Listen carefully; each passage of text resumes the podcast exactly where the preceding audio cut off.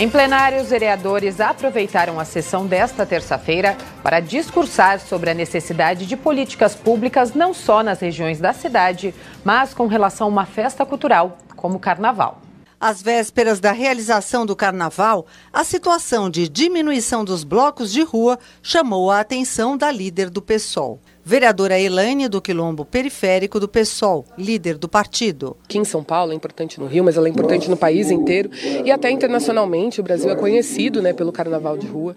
São Paulo tem e há algum tempo vinha se destacando com um carnaval de rua democrático, popular, em que as pessoas podiam brincar na rua sem depender de abadá, sem depender de corda.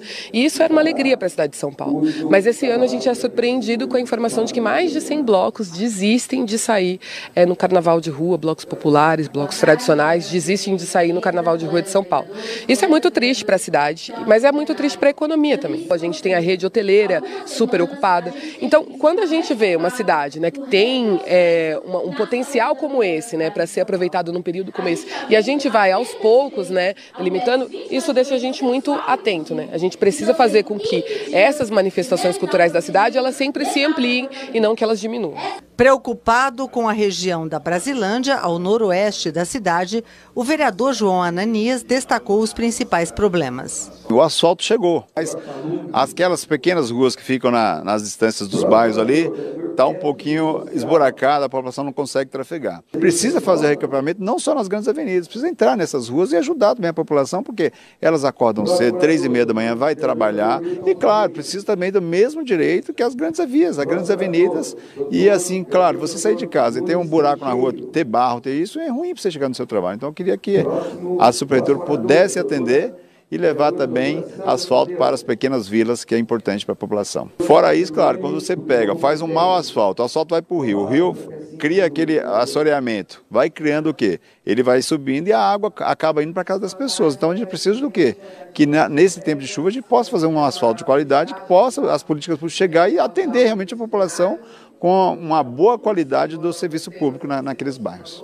A revitalização do centro foi o tema destacado pelo vereador Manuel Del Rio, com ênfase na necessidade de acolhimento da população de rua. O centro tem é, uma situação nesse momento que o poder público precisa solucionar, né? que é a questão da população em situação de rua. E tem solução. A cidade de São Paulo, ela tem um orçamento muito forte, então pode investir e solucionar esse problema. Mas ampliar os centros de acolhimento e aperfeiçoar é, o atendimento, né, o atendimento. Como aperfeiçoar?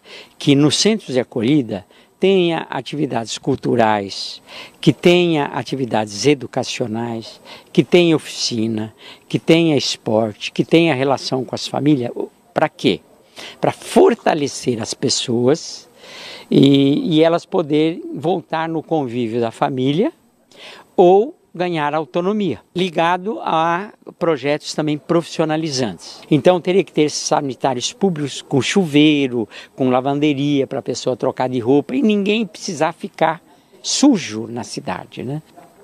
Também ampliar as ofertas de moradia social, de moradia para os trabalhadores de baixa renda.